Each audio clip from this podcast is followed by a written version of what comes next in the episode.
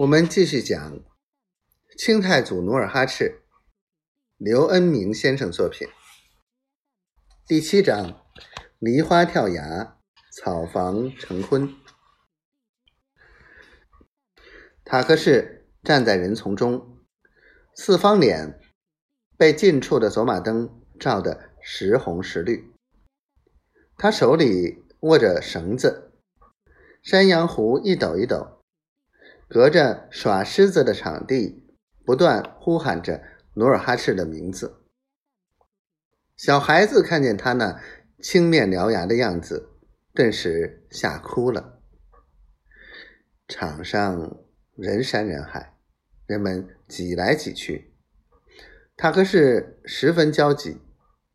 自从努尔哈赤离家逃走，觉昌安无时无刻不在骂他。捎带着指桑骂槐的敲打着那拉氏，塔克士心里十分憋气，只好点头答应派人去找努尔哈赤。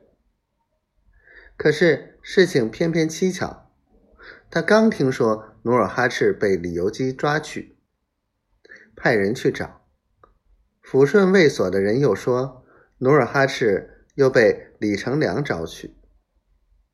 当他再次急速派人去广宁时，努尔哈赤已骑马逃走，不知下落。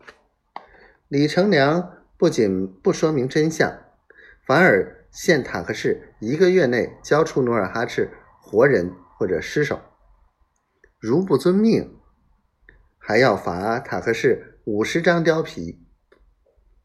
塔克士一时像出油的豆饼。上挤下压，郁闷焦急，得了一场大病。